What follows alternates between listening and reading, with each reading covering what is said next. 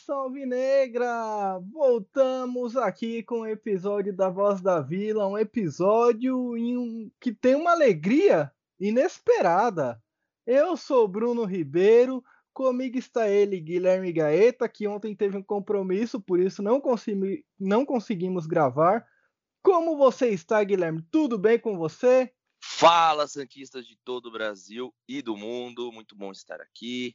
Muito bom estar de volta para a gente gravar esse episódio do nosso podcast, comentando sobre a atuação do Santos contra o Internacional e mais algumas outras coisas também. Eu estou muito bem, graças a Deus. E você, Bruno, como você está? Como foi o final de semana? Ah, surpreendentemente muito bom. Eu esperava aí um jogo ruim do Santos, mas ele não me surpreendeu com uma vitória para lá de bem-vinda. E eu estou muito bem também, fiquei muito bem. Só achei que o fim de semana passou meio rápido, acho que por conta das eleições. Todo mundo votou. Algumas cidades terão segundo turno aí no dia 20 de novembro, como é o caso aqui de São Paulo, da onde a gente fala. Outras cidades já têm os seus prefeitos definidos e os vereadores. O que, que você achou do resultado das eleições, Guilherme, de uma forma geral? Olha, para falar a verdade, não me surpreendeu muito, né? Eu já achava que ia ocorrer esse segundo turno, mas assim, dando a minha opinião mesmo, eu até que gostei, porque eu só não queria que o Russomano não tivesse no segundo turno.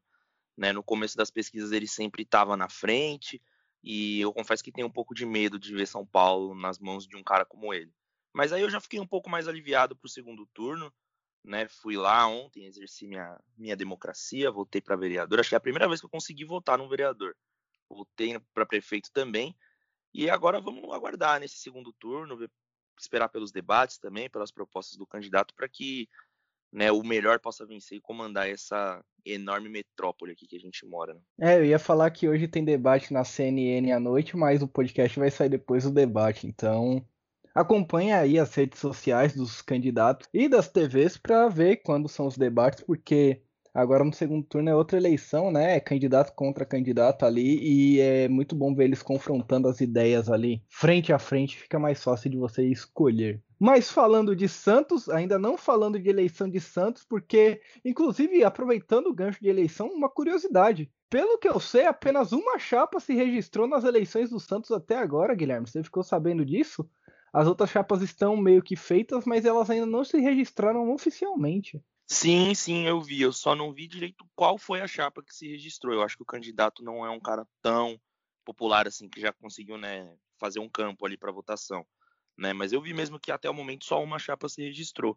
Não sei se vai ser algo que, não sei, repentinamente outras chapas cheguem também, né? Que eu acho que é o que tem a tendência de acontecer, né? Mas a gente tem que aguardar e analisar também o futuro do nosso time, que é muito importante, né, cara? Acho que não só eu, mas acho que a maioria dos torcedores estão esperando muito por essa eleição para ver o que vai acontecer ano que vem, né? É, a chapa que se elegeu foi a chapa O Santos Pode Mais.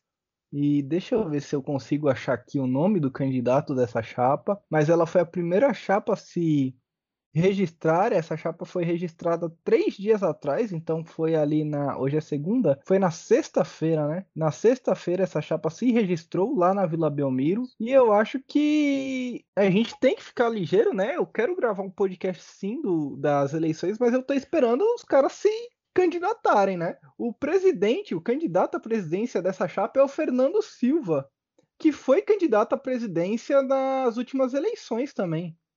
O vice-presidente vice dessa chapa é o Reinaldo Guerreiro. O Fernando Silva foi inclusive um cara que nas eleições do que o Modesto Roma ganhou, ele foi candidato também. E foi um cara que eu queria votar, só que aí eu tive um problema nos sócios, eu descobri que eu não poderia votar sem ter pago sócios, olha só que absurdo. Eu achei que eu poderia. E, e, aí, mas era um, um, cara que na época eu gostava da, das propostas dele. Ele tinha umas propostas assim, principalmente para jogos em São Paulo, que eu que eu gostei muito na época e por isso eu fui nele, mas hoje teria que ver, né, quais são as propostas, porque as coisas mudaram. E falando de Santos ainda, Guilherme, falando de surpresas, hoje não começaremos pelo jogo contra o Internacional, e sim pelo que aconteceu antes do jogo, né? O Santos teve uma testagem em massa de atletas com Covid-19, infelizmente, né, para nossa tristeza e para nossa preocupação, e foi uma testagem muito grande mesmo de atletas que ali que testaram positivo. voltando a falar daquele fadídico jogo contra o Ceará na Copa do Brasil. Porque, Guilherme, quer queira, quer não, sabe quantos dias se passaram do jogo da Copa do Brasil para as testagens do Santos? Exatamente nove dias. Coincidência, será? será? Nenhuma, né? Acho que o Santos deu muito mole, para falar a verdade, né? Eu acho que é super válido a torcida chegar lá para fazer essa manifestação. Só que, assim, a gente sabe que a gente tem que ficar em casa, mas não dá para trancar ninguém dentro da sua própria casa, né? Eu concordo plenamente com todos esses protocolos e todas as orientações que a gente precisa. Assim, eu fico triste por isso ter acontecido. Por exemplo, o Santos não na hora, né? Tudo bem que eu acho que eu não sei também se o pessoal, né, da diretoria esperava, mas acho que dá para ter feito algo para não fazer os jogadores terem contato com a torcida né? Mas enfim, esse jogo traz sequelas pra gente até hoje de todos, todas as maneiras possíveis, né, cara? A maioria das sequelas ali são ruins, né? Não sei se tem alguma que seja boa, mas até dá para tirar algumas coisas boas. A gente vai comentar isso quando for falar do jogo. Mas passando a lista dos infectados do Santos, o Santos tem 11 jogadores infectados com Covid-19, ou seja, um time inteiro infectado com Covid-19. Do Campeonato Brasileiro é a equipe que mais tem jogadores infectados. O Curitiba tem 7, o Palmeiras tem 5, o Vasco tem 2. Ceará Internacional, Corinthians e Fluminense também tem dois jogadores. Atlético Mineiro, Botafogo, São Paulo e Sport tem um jogador cada. Essa informação aí é do dia 14 de novembro, que foi na sexta-feira também. Aliás, 14 de novembro foi sábado. Os jogadores infectados do Santos são Ângelo, Vladimir, João Paulo, Lucas Veríssimo, Madison, Diego Pituca, que só saiu do time por Covid-19, Jobson, Alisson, Sandri e Alex, além do técnico Cuca, do Cuquinha e do auxiliar que eu esqueci o nome, você vai me ajudar a lembrar agora, Guilherme, que ia comandar o time do Santos. O que, que você achou aí desse, dessa lista de infectados, né? O que te chamou a atenção nisso? É, o que me chamou a atenção que foi praticamente o time que viajou para o Ceará né, o time que jogou lá para tentar a classificação da Copa do Brasil. Assim, o que eu fiquei, claro que eu não fiquei feliz, né, mas assim, o que eu achei positivo disso foi a rotatividade que deu para os garotos, porque cara, subiram nomes que eu falar a verdade eu não conhecia. Né, acho que tem o Doca, que eu não conhecia. Tinha muitos jogadores ali que eu não sabia quem era. O próprio Balieiro, que jogou muito bem. É, eu, não, eu não conhecia é, aquele garoto em específico assim, eu acho que isso mostra o quanto o Santos tem força, né, e poder para se reinventar, né? Falando sobre o jogo, acho que o Santos jogou bem, né? Só que, assim, é, eu acho que isso vai também um pouco além do Santos, né? A gente tem que ficar ligeiro para essa segunda onda que tá chegando, né? Já chegou, a gente vê é, não só jogadores, mas muitas pessoas pegando e saiu até uma pesquisa, né? Algo meio feito por cima, assim, que é mais a classe A e a classe B que estão pegando, então acho que a gente tem que ficar ligeiro, tem que né, não pode afrouxar tanto assim essa questão do isolamento, porque a pandemia não acabou ainda, né? Não temos vacina e a gente tem que aguardar. Eu acho que não é o momento para a gente ficar fazendo festa em aeroporto, né? E afins, né? Acho que o futebol também deve aguardar um pouco para né, retornar com torcida, porque eu vi uma notícia que a Comebol quer porque quer fazer a final da Libertadores com torcida, mas eu acho que não vai rolar e tomara que não role. Né? E falando do, dos jogadores, cara, algo que você comentou, o Pituca, né, cara? Acho que só assim para ele não jogar, né? Só ele estando com coronavírus, porque provavelmente se ele não tivesse, se ele tivesse disponível, ele ia jogar, ia completar acho que 42 jogos, eu acho que ele tá jogando, né? Uma peça intocável, né? O nosso homem de ferro, o Pituca. É, vale ressaltar essas questões mesmo que você passou aí. E a gente tem que dizer, né, que eu não sei, eu não tenho uma opinião formada sobre, mas eu tenho medo do futebol brasileiro ter que parar novamente. Isso passou pela sua cabeça, Guilherme? Porque nessa semana foram 43 atletas que testaram positivos para o Covid-19 aqui só no Campeonato Brasileiro Série A, né? Então chama atenção essa grande quantidade de atletas que testaram positivo. Sim, sim, não para, né, cara? Eu achei que ia ser uma coisa que talvez fosse dar uma reduzida, ou fosse um boom, assim, não ia acontecer, mas foi dia após dia, né? No Santos aconteceu, se eu não me engano, na quarta-feira, né? E foi, foi, foi saindo as notícias que mais jogadores iam ficando. E assim, a, só vai descer na ladeira, né? Só vai indo daqui para daí para pior. E aí a gente começa a ver os outros times, atingir a seleção brasileira.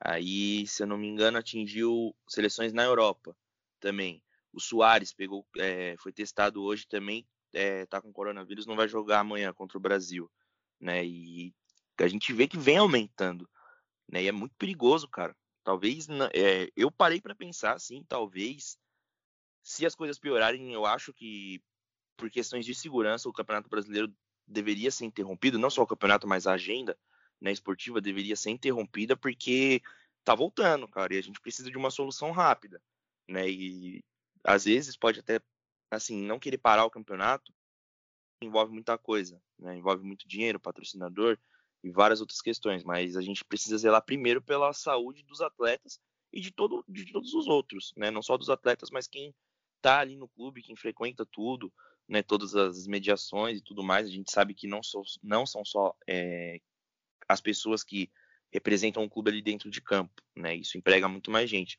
Só que, por exemplo, cara, no Santos, se eu sou um funcionário, sabe, sei lá, se eu sou um roupeiro ou trabalho na parte administrativa ou trabalho no CT, alguma coisa assim, eu, cara, eu, eu falo, a gente não tem a menor condição de, de eu chegar aí, sabe? Tem 11, tiveram 11 atletas infectados, assim, acho que não tem a mínima segurança, se não for feita nenhuma limpeza, nenhuma higienização, da gente trabalhar nesse local. E tá certo, cara. Eu não, eu não arriscaria a vida, por exemplo, de minha vida de meu, de, dos meus familiares por conta disso. Né? É, você tem toda a razão e notícia que saiu hoje também é que o Palmeiras teve mais dois casos que testaram positivos, que foram, foram o João Martins, o auxiliar técnico do Abel Ferreira, técnico do Palmeiras, e o Edu Dracena, que hoje atua como um assessor técnico, né?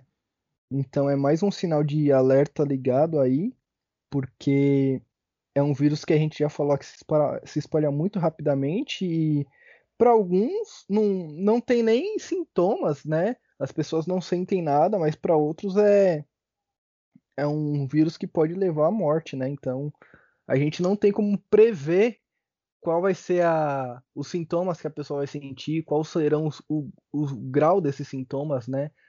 Quanto que essa pessoa vai, vai precisar de ajuda, de auxílio ou não, se essa pessoa vai correr algum risco de vida realmente ou não. Então, é algo que não dá para prever. E nossa preocupação maior nem é com os atletas em si, claro que a gente também zela pela saúde deles, mas mais com os familiares, né? Com aqueles que são do grupo de risco, pessoas mais idosas ou mesmo crianças que podem ter algum problema respiratório. Os atletas eles têm um acompanhamento médico dia a dia, né? E o corpo deles tem que estar preparado para competir no esporte de alto nível. Então, para eles qualquer tipo de doença é mais fácil de, de ser curada. Qualquer sintoma ele acaba sendo de forma menor. Mas para as outras pessoas ao redor não é assim que funciona, né? Então, principalmente, por exemplo, no caso do Ângelo, que é um garoto de 15 anos, ele deve morar com mãe, com pai, que são pessoas mais velhas, né? Então pensa que isso não é algo só dele, né? Acabou levando para casa porque não sim, tem como sim. ele não ficar na, na casa dele, né? A não ser que ele more no CT, mas aí vem essa questão que você falou, que tem funcionários, tem o roupeiro, tem uma faxineira, tem os seguranças, tem toda essa galera que tem contato com os jogadores, né? E Imagina o cara que lava a roupa do Santos, o quanto que ele não deve estar tá com medo agora, né? Então a gente tem que pensar assim nessas pessoas, porque são pessoas que não aparecem, mas também são importantes para o funcionamento não só do clube, mas são pessoas que têm as vidas dela, né? E a gente não pode exigir que alguém arrisque a vida por causa de descuido mesmo, né? Porque foi um descuido por parte do Santos, foi um descuido por parte de quem foi no aeroporto. Então a gente tem que ficar ligeiro, né, cara? Ficar ligeiro para que isso não venha novamente, né? Como você falou, a segunda onda tá vindo e tá vindo com tudo mesmo. E talvez seja a hora da gente começar a pensar em parar novamente o Campeonato Brasileiro, principalmente por conta das festas de fim de ano que estão chegando e as famílias gostam de se reunir, né? É uma tradição brasileira, então é algo que me preocupa bastante. Você teria algum plano de, de contenção aí para isso, Guilherme? Para essas coisas com torcida e tudo mais? Olha, para falar a verdade, cara, é, o que eu pensei foi assim, se agravar muito, né, a, a onda, eu acho que poderia pelo menos interromper por, não sei, uma, duas semanas, sabe, todo o calendário. Porque eu acho que é o tempo de você pelo menos dar uma baixada, você parar com viagens, você dar um, um pause nos treinos, né? E fazer aquelas recomendações que eram passadas antes, né? Que os atletas treinassem em casa, que fossem acompanhados por pelos próprios profissionais do clube, mas de uma forma mais online, né? Porque eu acho que, cara, com, com toda essa movimentação, é, com jogos de seleção, sabe, com viagens, com um calendário internacional, time saindo para jogar Libertadores, Copa do Brasil, eu acho que é muito perigoso, sabe, cara? Então, assim, às vezes a gente tem que pensar um pouco além do futebol, sabe? E é, eu, eu acho que isso deveria acontecer, cara, porque eu temo muito pelo pior, né? Todo mundo aqui que escuta a gente regularmente sabe que eu sou bem pessimista, e ainda mais quando se trata de algo assim, né? Então acho que a gente tem que tomar um cuidado, tem que ligar aí uma luz amarela, né, um alerta para que não, não venha ocorrer e aí assim não interrompa de vez, sabe, o campeonato, não há, a gente consiga pelo menos terminar isso de uma forma digna, né? Porque assim, na minha opinião, cara, o futebol não era nem para ter voltado, mano, falando a verdade, assim, o que eu acho do fundo do meu coração. Mas assim, voltou, né, de uma forma meio nova, né, o novo normal que a gente acaba chamando. Assim, parecia estar tá dando certo, mas aí começam essas coisas agora, eu já fico um pouco mais preocupado, sabe, com o que vem acontecendo. Até porque a gente vê muito estabelecimento reabrindo, bares, né, e etc. Cara, muita gente, sabe, muita gente frequentando, então acho que a gente tem que ter um pouco de consciência também que não é só pensar na gente, sabe, cara? Eu acho que isso que você falou do Ângelo foi um paralelo que eu fiz na hora que você estava falando com o Madison, por exemplo. Eu, é, eu vi um vídeo, que acho que era a esposa dele, eu vi no Twitter esse vídeo, que ela passou tipo uma caixinha assim para ele, acho que devia ter comida, roupa, alguma coisa do tipo, e ele ficava trancado no quarto, né? E aí, cara, você imagina, por exemplo, uma família que mora numa zona periférica de São Paulo, do Rio de Janeiro, que foram cidades que tiveram um grande número de casos. E aí imagina uma família que não tem nem um cômodo para dividir, sabe? Que moram, por exemplo, cinco pessoas numa casa que tem, sei lá, três cômodos. Imagina uma família no Amapá, por exemplo, que está passando por uma dificuldade tremenda agora. Então acho que a gente tem que ter um pouco de empatia, né, nesse caso. E falando de futebol, eu acho que a gente tem que ter empatia não só com os atletas, mas com os funcionários e com os familiares, entendeu? Que são as pessoas que acompanham os atletas dia após dia, né? Seja pai, mãe, esposa, filhos, empresários e tudo mais. Então, como a gente já, já falou, é um vírus que ele se espalha muito rápido, então eu acho que talvez a gente tenha que parar para pensar, né, e repensar, tipo, se, opa, a gente precisa mesmo, né? A gente não pode tentar fazer de outra maneira, a gente não pode parar pelo menos uma ou duas semanas, porque tá voltando, cara, e isso me dá muito medo, para falar a verdade.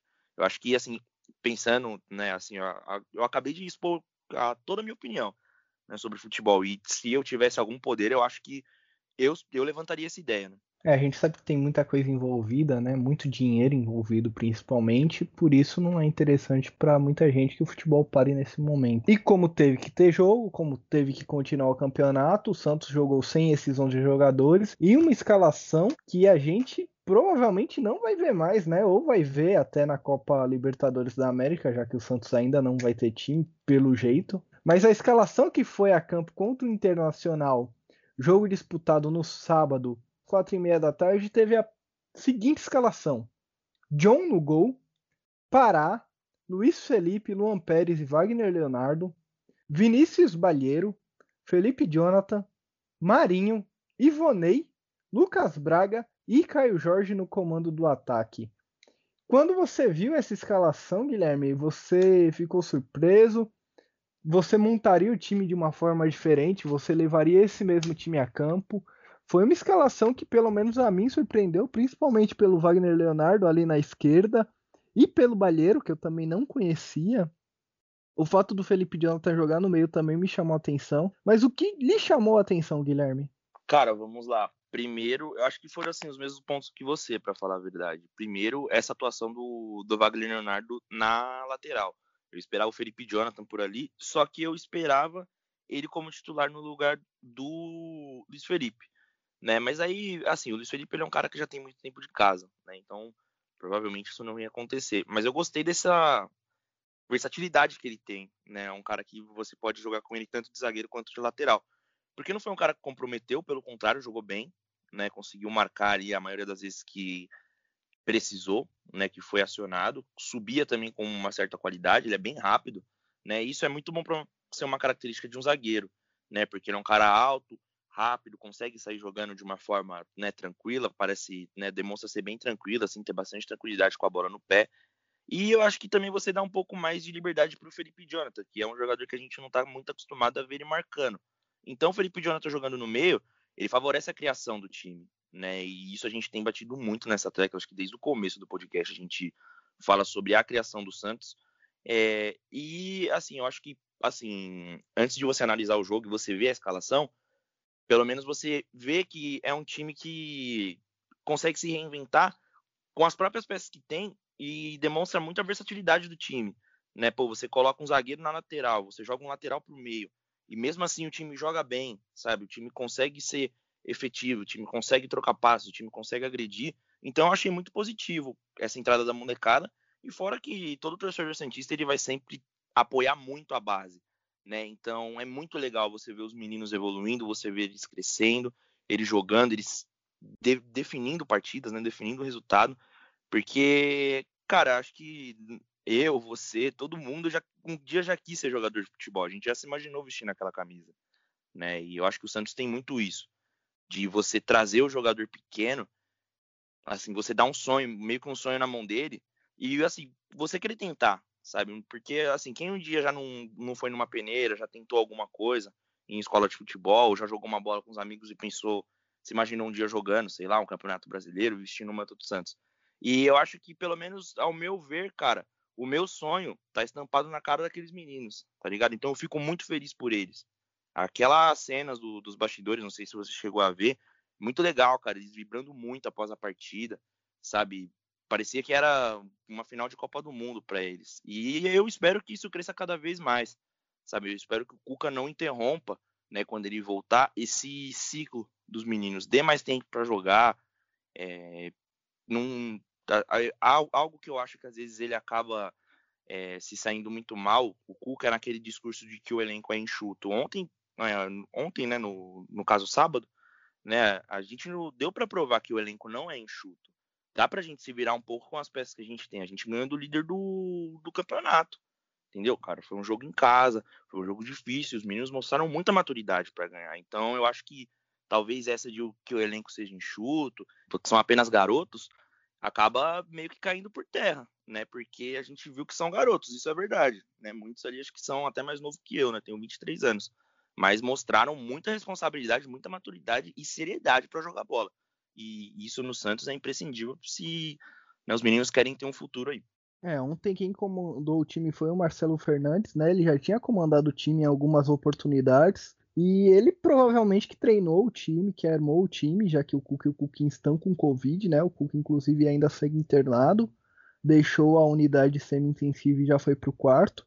Então, o Marcelo Fernandes, ele, em uma semana, ele treinou o time ele mudou a formação, né? Mudou as peças de lugar e ele escalou o time. Não é que eu estou falando aqui que ele é um gênio e que o Cuca não presta, mas essa chacoalhada tática na equipe ela deu muito resultado. Apesar que no primeiro tempo o Santos ficou bem retraído assim. Acho que também tentando se encontrar dentro de campo, né? Tentando se encontrar nesse novo esquema tático. Foi algo que chamou atenção. A primeira chance realmente perigosa foi do Internacional, foi apenas aos 34 minutos, quando o Galhardo tocou de cabeça e o John saiu e fez uma bela defesa antes da chegada do Lindoso, salvando o Santos. Se o John não defende o Lindoso, provavelmente teria aberto o placar. Logo depois o Lindoso ainda deu uma solada no John e acabou tendo tomando aí um cartão amarelo por conta disso o Santos não estava conseguindo sair por conta do, do Internacional, né? Por conta do time do Internacional, que era um time que trocava passes dentro do campo do Santos. E quando o Santos conseguiu uma oportunidade, foi de longa distância, com uma falta que o Marinho bateu. E o Lomba teve que espalmar para escanteio. E no primeiro tempo o Santos realmente ficou mais acuado, né? Mas a volta do segundo tempo chamou atenção. Eu acho que aí o Marcelo Fernandes se mexeu no, no ímpeto da equipe, né? Porque parecia no começo do jogo que o Santos vinha para se defender e jogar pelo contra-ataque, isso realmente aconteceu em todos os momentos, mas que no segundo tempo ele mostrou para os garotos que era possível sim achar esse gol, achar esse contra-ataque, e esse gol veio numa cobrança de falta do Ivonei aos 59 minutos, era uma falta uma falta lateral ali, né? Uma falta que normalmente os jogadores jogam para dentro da área. E o Ivonei decidiu arriscar para dentro do gol. Ele bateu a falta na primeira trave, a bola desviou no caminho, né? Enganou o Marcelo Lomba ali e foi para o fundo do gol, 1 a 0 Santos. E depois que o Santos fez o primeiro gol, parece que o Internacional acabou meio que se perdendo, né? Tenta, tentou ali com o Thiago Galhardo em outra cabeçada que o John fez uma boa defesa, mas parecia que o Internacional partiu totalmente para o ataque, todo para o ataque, para empatar o jogo rápido e até buscar uma virada. E a gente deu muita sorte porque no contra-ataque teve um chute, né? Um, se eu não me eu não vou lembrar quem foi, foi o Rodinei.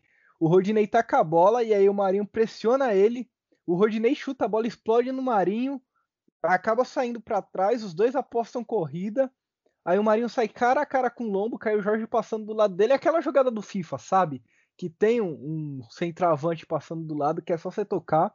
O Marinho decide chutar, a bola bate no Marcelo Lomba, volta no Arthur Gomes, que pega a sobra, o Arthur Gomes faz um, faz um outro chute, o Lomba espalma novamente, e aí sim o Caio Jorge consegue completar para o fundo do gol.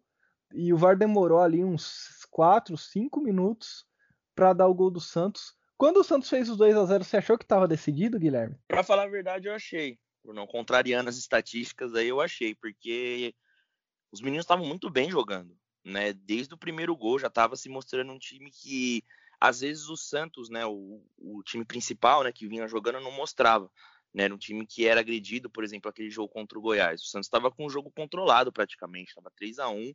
O Santos, né, pelo VAR não tomou um empate e isso acontecia muitas vezes. Então parecia que às vezes o time do Santos era um pouco desconcentrado e ali não dava para ver que os meninos estavam muito ligados, estavam querendo muito ganhar aquele jogo e mostrar, né, que estão ali, né, que são capazes de decidir partidas. Aquele lance do Marinho, achei que ele deveria ter tocado, porque justamente na hora eu lembrei, né, de quando eu jogo videogame, que aquele lance ali não tem o que fazer, é só você apertar o triângulo ali, direcionar para cima, que o centroavante já chega se esbaldando para fazer o gol, mas ainda bem que saiu o gol, né, porque se não saísse, acho que teria ficado muito irritado, porque uma oportunidade daquelas a gente não pode perder, né, e quando deu, né, quando o VAR deu o gol, que foi ali sim eu achei que talvez o VAR ia né, ficar procurando pelo em ovo ali para querer anular o gol do Santos, porque foi o que me pareceu, porque tava. Né, nem os jogadores do Inter contestaram na hora que o Caio Jorge faz o gol. Né? Então eu achei meio estranho aquela chamada do VAR, demorou para ser decidido. E eu tava assistindo com meu pai, com meu primo, né, aqui em casa, e eu falei para eles, eu falei, ó, quando demora tanto assim para dar o gol é porque vai anular, né? Mas graças a Deus, né, os deuses do futebol, nosso gol tava legal, né? O Caio Jorge tava praticamente era a mesma linha, né? Acho que ele devia estar um pouquinho para trás, mas conseguiu completar o gol. Primeiro gol do Caio Jorge na Vila, ele deu um fez um post, fez um discurso bem bacana lá no Instagram, né, falando que espera que muitos saiam. E a gente espera também, né, o Caio Jorge é um centroavante. Então, quanto mais gol para ele, melhor.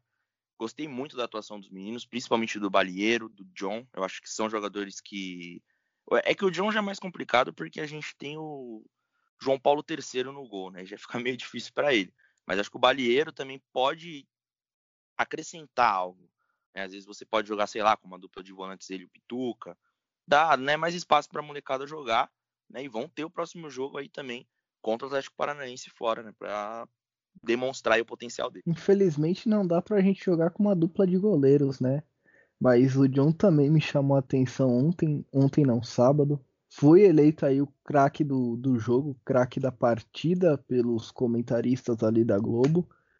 E como foi seguro, ele fez ali três intervenções que foram extremamente importantes para o Santos manter o resultado. O Marcelo Lomba também fez uma bela intervenção num chute do Lucas Braga ali na entrada da área e na falta do Marinho, né? O Santos fez algumas substituições já mais para o final do jogo. O Caio Jorge sai para a entrada do Tailson e o Lucas Braga sai para a entrada do Marcos Leonardo. E a outra substituição que o Santos fez foi a saída do Ivonei para a entrada do Arthur Gomes. Essa foi um pouco antes do segundo gol do Santos. Alguma dessas alterações fez você procurar alguma coisa ali, entender alguma coisa de diferente? Você acha que alguma dessas alterações mudou o esquema do time? Você preferiu o time que tava ou o time que sofreu essas alterações? Para falar a verdade, Bruno, me assustou um pouco na hora que o Thailson entrou. Né? Acho que o torcedor Santista tem um pouquinho o pé atrás com ele, eu tenho, né, um pouco, assim como tenho com outros jogadores também. Eu tenho Mas... que parar. Essa sua do Pará a gente já sabe, já virou o duelo do século. Mas acho que essa que você tem que parar, eu tenho um pouco com o Thailson, né? Quando ele entra assim, eu já fico meio. Né, meio putz, o Thailson, cara. Mas ele jogou um pouquinho melhor. Ele jogou um pouquinho melhor. É porque do Thailson a gente espera um pouquinho mais por conta da, das partidas que ele fez ano passado, né? Da forma que ele estreou. Eu lembro que teve um jogo contra o Palmeiras também que ele jogou muito bem. Só que ontem ele tentou alguns lançamentos, parecia que ele estava tentando jogar ali um pouco mais deslocado, né? Tentando alternar a, o posicionamento junto com o Arthur Gomes. E o que me chamou a atenção foi algo que o Cuca faz muito e o Marcelo Fernandes não fez, né? De escalar o Arthur Gomes no meio. E o, o Arthur Gomes veio para o banco. Né? Ele jogou o Felipe Jonathan ali e, para falar a verdade, eu não vejo muito sentido de ficar escalando o Arthur Gomes no meio, porque como ele é um ponta de origem, sempre quando ele pega a bola ele tenta cair para os lados e fica meio congestionado, sabe? Então eu acho melhor você colocar um meia mesmo, né? Ou até um lateral como o Felipe Jonathan, que é um jogador mais ofensivo, que acaba dando uma amplitude maior para o time, né? Acho que dá um repertório mais legal. E eu achei que ele viria com o time dessa forma, com o Arthur Gomes no meio. Me impressionou também o Arthur Gomes no banco. Mas acho que fora isso não teve né, muitas. É, não oportunidades, mas muito mais ao que se acrescentar a entrada dos meninos. Né, teve a entrada do Marcos Leonardo, mas pouco acrescentou também. Mas acho que do Thailson e Arthur Gomes era mais ou menos isso mesmo que a gente tinha para acrescentar deles aqui. É isso, né? Um jogo ali que apesar de Santos ter vencido, não tem muita coisa para ser falada, porque o Santos jogou da forma que tinha que jogar, foi bem surpreendente, então não tem como a gente traçar um prognóstico, não tem tanto para se falar, até porque a gente não tem muitos problemas, né, para ver hoje, para comentar, e isso é muito legal também. Eu espero que o Santos mantenha essa pegada. Esses garotos parecem que têm muita vontade de vencer, tem muito a ser demonstrado. O próximo jogo do Santos que a gente tem é contra o Atlético Paranaense em Curitiba no sábado, dia 21 às 7 horas da noite. É, essa transmissão ela deve ser pelo Premiere, né? O Premiere costuma passar uns jogos no, no sábado à noite assim. Se não, ou se não for no Premiere, é no Sport TV, né? Em algum desses dois canais aí vai ser. Mas agora a gente pega o Atlético Paranaense em Curitiba, no Paraná, e o que, que você espera desse jogo, Guilherme? Você acha que a gente teve, terá, aliás, a condição de fazer uma nova boa partida e quem sabe sair com um resultado positivo de Curitiba? Olha, cara, eu tenho uma esperança que isso aconteça. Né? Acho que a gente falar em outra vitória talvez seja uma, né, uma utopia. Não sei também, né? O futebol é muito imprevisível. E, assim, eu espero pelo menos uma boa atuação, né? Uma atuação com o mesmo ímpeto que os meninos tiveram nesse jogo. A gente sabe que jogar na Vila Belmiro é diferente. E o Santos às vezes tem esse problema de jogar fora de casa. Esse ano não muito, porque tem jogado melhor fora de casa do que em casa. Né? Os números dizem por si só. Por falta de não ter torcida também, né? É, e às vezes acaba ficando meio neutro, né? Então eu acho que isso acaba acontecendo por conta disso. E a gente sabe também que o Atlético Paranaense é um time que tem uma instabilidadezinha, né? Tá ocupando ali a 16 colocação, né? Tá é o primeiro fora, né, da zona de rebaixamento. Ganhou as duas últimas em casa, isso é muito importante, né? Vem de uma sequência boa de vitórias, vai jogar é, em casa não, né, Minto? Ganhou as duas últimas partidas, vai jogar a próxima em casa, né? Mas mesmo assim, é um time que a gente tem que prestar atenção e assim, eu acho que quanto mais os meninos poderem, tiverem tempo para jogar, melhor, né? A gente não sabe se todos já vão estar à disposição no jogo contra a LDU, mas vai ser é, complicado também essa transição né, dos atletas que vão se recuperar, voltarem a treinar e já entrarem para jogar contra a LDU, por exemplo. Né? A gente sabe que não é um período tão curto assim, né? Vão ser duas semanas no caso. A gente não sabe qual é, são as atividades que eles estão empenhando, se eles podem é, fazer algum tipo de exercício. Eu acredito que não né? Muitos estão assintomáticos, mas devem ficar isolados, isolados mesmo. E a gente tem que ver também como o time vai voltar para o jogo da LDU, que acho que é o, vai ser o jogo mais importante da temporada, né? Mas vamos pensar primeiro nesse jogo contra o Atlético. E assim, eu acho que se jogar pelo menos com a mesma vontade, se arrancar um empate lá na Arena da Baixada, acho que não é ruim, cara. Para falar a verdade, é, a gente gravou né, o podcast antes dessa notícia do Covid. Eu não tinha, eu não tinha esperança que o Santos fosse né, desempenhar um bom, um bom resultado no jogo contra o Inter. Depois da notícia que a, o elenco inteiro, né, a, maioria dos jogadores titulares estavam com Covid, já fiquei com as minhas esperanças mais baixas. E me surpreendeu muito, cara. E essa surpresa é uma surpresa muito boa, né? Da forma que aconteceu, com os meninos jogando. Então, quem sabe, né? Num, o futebol não, não, não nos reserve mais uma surpresa. Né? Acho que não, não é impossível ganhar do Atlético Paranaense lá também, não. É, o Santos ocupa hoje a sexta colocação com 34 pontos, a mesma pontuação do Palmeiras. Flamengo, São Paulo Internacional são quarto, terceiro e segundo nessa ordem. Todos eles têm 36 pontos. E o Atlético Mineiro tem 38. Então, se o Santos ganhar, e obviamente esses, esses cinco times aqui eles não vão perder, né?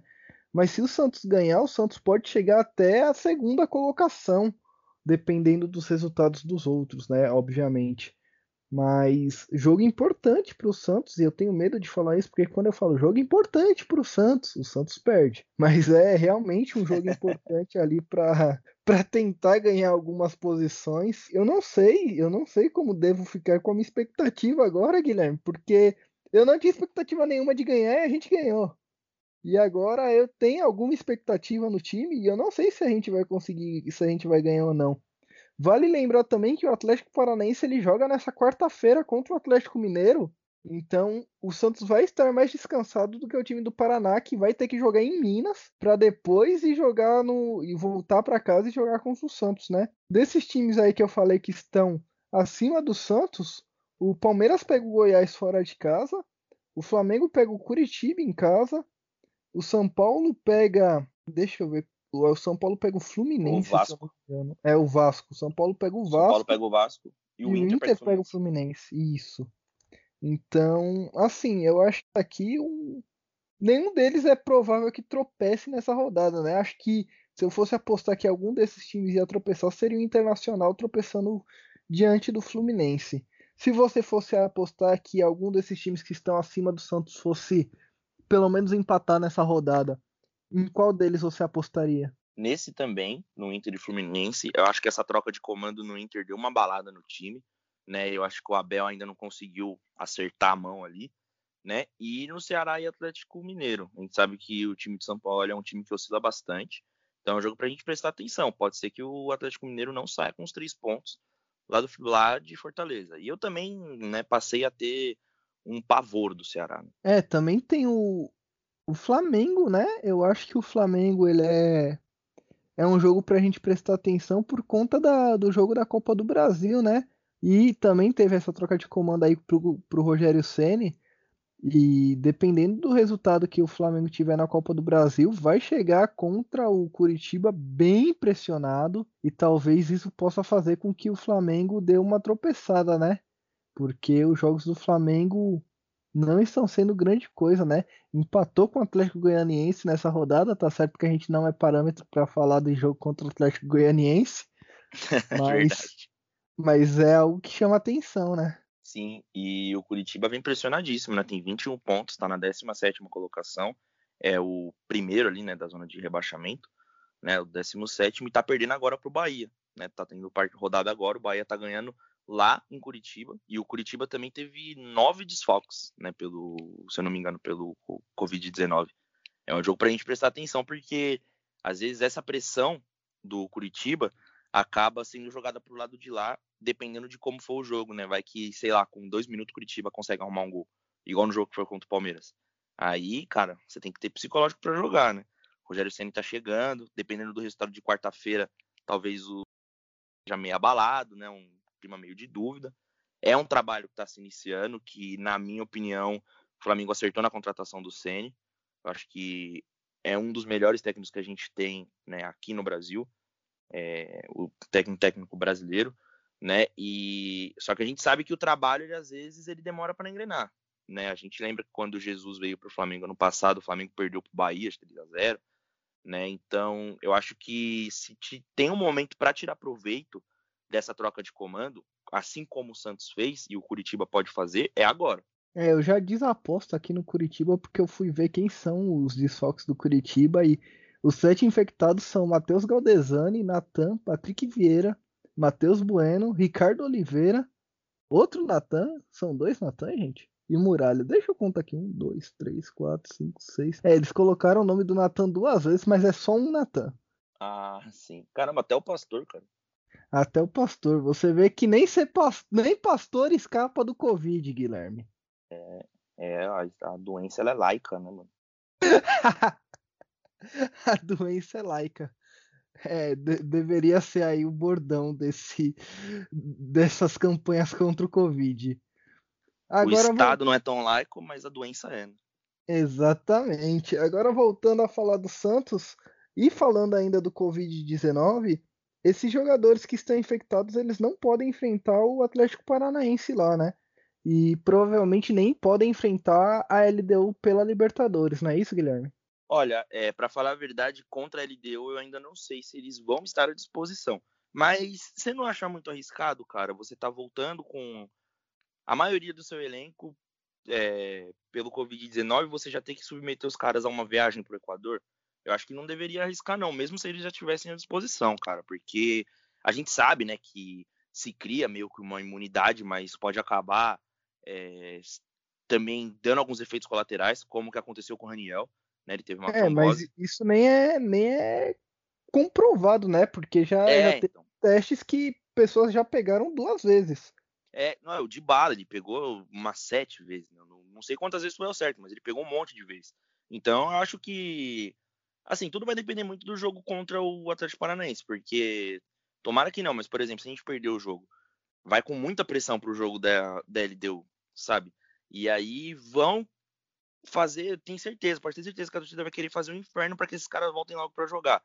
E eu acho que não é assim, né, cara? A gente pode sofrer até um perigo de novas baixas. E se a gente perde, por exemplo, o Marinho, já fica mais complicado. Né? O Soteudo tá na seleção, eu fiquei muito preocupado com esse lance do Soteudo na seleção, porque isso ele pega também, né? Porque tava uma leva de é, gente. o Soteudo dele é pequeno, né? Tem que tomar cuidado. Acho que é mais, mais fácil, né, de atingir, não sei, né? Mas, é, mas teve um monte de jogador de basquete também que pegou, então acho que talvez essa te minha teoria que eu queria que seja meio falha. Mas voltando a falar, né, do, do Santos e do Covid-19, é, eu acho que a gente deveria esperar, cara. Tudo bem que o jogo contra a LDU vai ser um jogo complicadíssimo. Mas, meu, e se a gente segura um 0 a 0 lá? Né? Claro que a, gente não tem o trunfo de jogar com a torcida ao nosso favor aqui em casa. Né? E a gente sabe que Libertadores com torcida é muito diferente, cara. Mas um empate lá, cara, até com os 11, os 11 titulares mesmo que o Santos vinha jogando, né, como sempre, não seria tão ruim.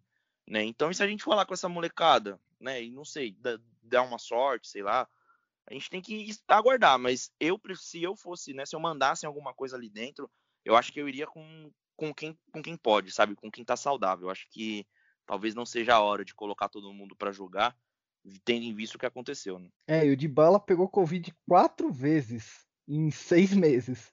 Nossa, quatro vezes. Né, então, assim, não é não é o que você pega imunidade, não, tá? Não é catapora que você pega uma vez só e nunca mais pega depois. Tá? É, tá ligado? O pessoal tá confundindo as doenças. E eu concordo com tudo que você falou. Além dessa questão de poder infectar, o cara ele não vai estar tá em ritmo, né, para disputar um jogo desse tamanho. Também tenho muita preocupação com o Soteudo, ele deve estar disponível aí pro jogo da Libertadores, né? Então a gente deve ir com o Soteudo e Marinho e os meninos eu vou achar muito interessante ver a postura dos meninos na Libertadores. A gente espera que o nervosismo não pegue, né? Porque deve ser muito diferente você jogar uma Libertadores ali, ainda mais sendo um garoto. Mas a gente espera que o nervosismo não atinja eles e que eles consigam desempenhar um bom papel. A gente sabe que tem uma notícia sobre o Pituca, Guilherme. Já que já falamos tudo para falar do jogo, e já temos quase 50 minutos de podcast, meu Deus, como a gente fala.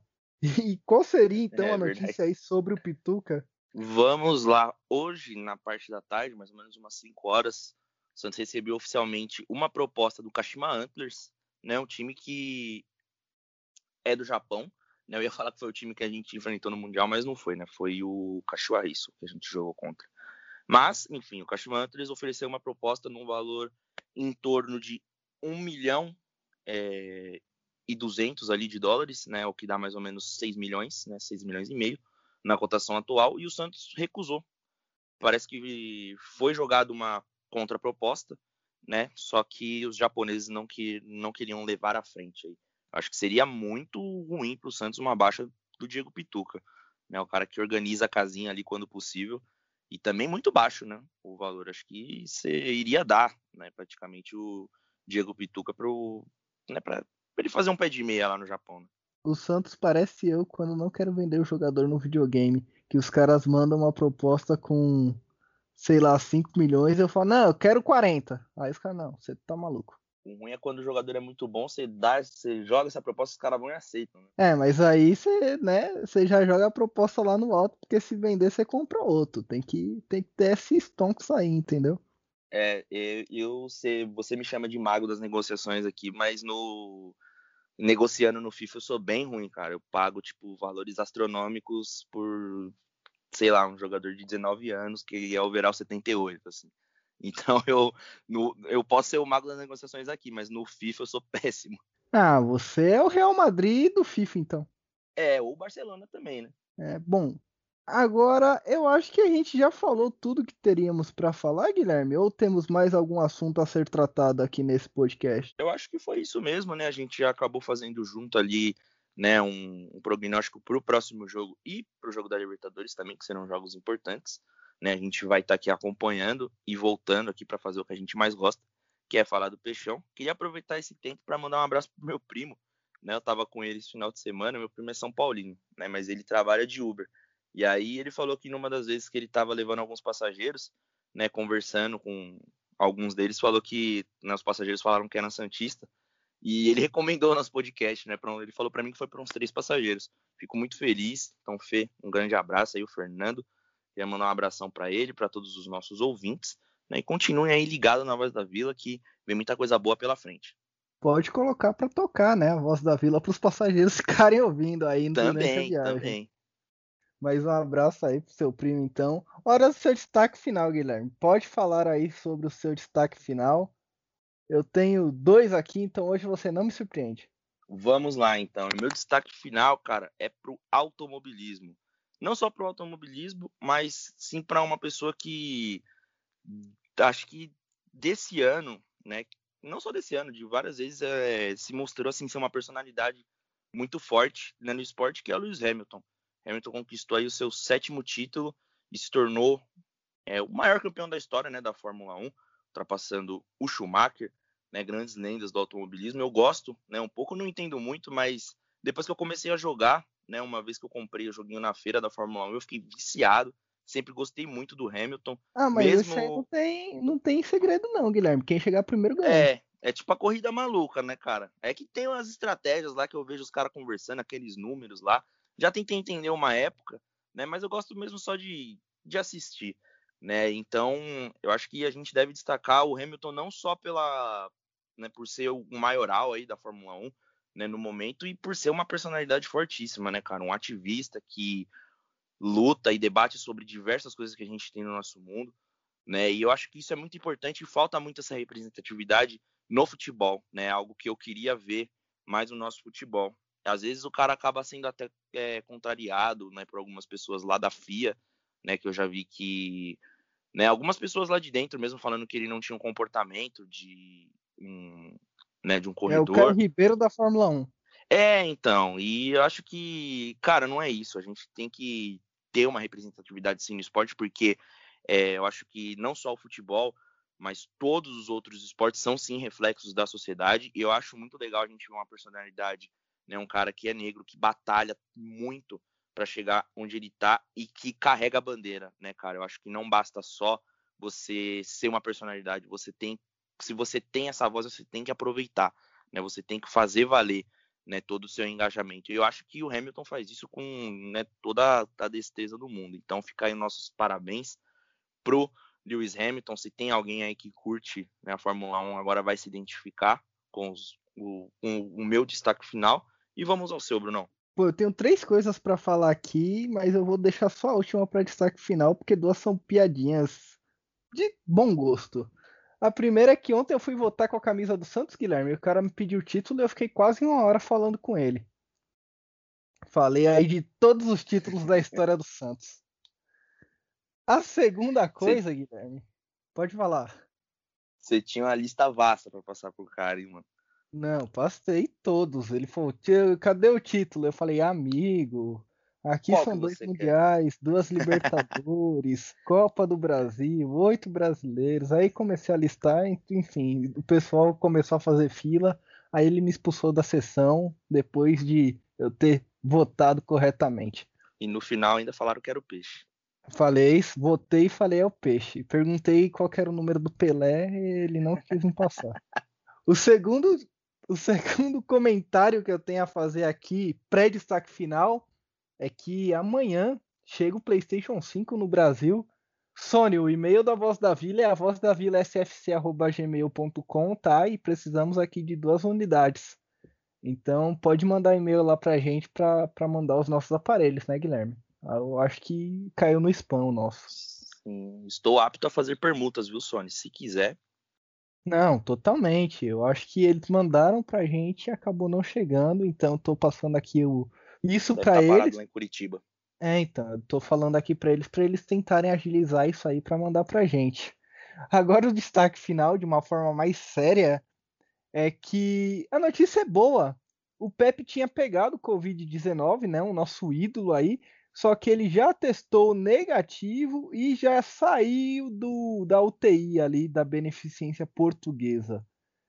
Então ele já está se recuperando aí, o seu Pepe. Estava no mesmo hospital que o Cuca, né? Todo mundo que, que é tratado pelo Santos vai para a beneficência portuguesa, é o convênio que o Santos tem lá? Deve ser, né, cara? Ou deve ser uma referência lá da cidade, né? Mas muito bom saber essa notícia. Eu realmente fiquei muito preocupado quando eu vi que o seu Pepe podia né, ter pego o coronavírus, porque a gente sabe que ele já é um senhorzinho de idade, né, grupo de risco. E, cara, nesse momento acho que não poderia piorar se a gente perdesse um dos nossos ídolos, né? E acho que de todos, assim, né, tirando o Pelé, o Pepe é um dos que eu mais gosto, assim, né? Eu sigo ele no Instagram, muito legal. Às vezes a coisa que ele posta, as coisas que ele posta, ele, o Mengalvio. O Mengalvio curte vários comentários meu, que eu comento na foto dele e na foto do Santos. Então, eu acho que a gente tem que tomar cuidado principalmente por causa disso, né, cara? A gente bateu nessa tecla o podcast inteiro e novamente, né, falamos para termos essa empatia, né? E numa dessa, né, a gente não pode pode dar mole. É, e esse vai ser o título do podcast, inclusive, Covid no peixe. E o Pepe teve Covid e venceu o Covid, então mais uma vitória aí pro seu Pepe com 85 anos, venceu o Covid-19 e, bom, parabéns para ele, né?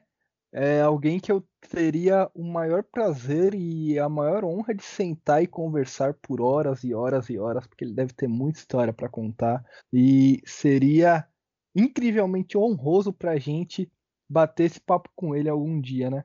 Caralho, se for me chama, cara, porque eu fico até emocionado às vezes de falar dessa parte dos ídolos do Santos, né? E poxa, seria muito legal, né? Porque foi uma coisa que a gente não teve muito acesso né, os primeiros títulos. A gente tem muita imagem, tem um acervo muito grande. Mas seria muito legal, né, um dia sentar com eles e conversar. Assim. Então, se você for, Bruno, pode me chamar que eu quero também. Então é isso. Pode ir, Guilherme, é sua vez. Bom, quero aproveitar aqui o espaço então para dizer que, né, agradecer primeiramente a todo mundo que escuta o nosso podcast, que nos acompanha, que interage com a galera, né, no Twitter. Fico muito feliz de estar tá fazendo isso aqui. Não deixe de nos avaliar, de compartilhar, de mandar para quem né, você conversa sobre o Santos, né? Porque aqui é um bate-papo mais descontraído, né? De dois torcedores assim como você que nos escuta, né? Então, se um dia você quiser dar alguma opinião, alguma coisa do tipo, fala com a gente através do e-mail, do Twitter, a gente sempre está por lá é, atendendo né, a nossa torcida, conversando com todo mundo que interage com a gente. E mais uma vez, é o peixe. É isso aí, galera. Obrigado para você que ouviu a gente até o final. A gente volta a se falar no próximo jogo do Santos no domingo ou na segunda, não sei. Acho que no domingo, né? Porque o jogo da Libertadores já é terça. Mas a gente volta a se falar após o próximo jogo do Santos. Obrigado a você que ouviu até o final e até a próxima!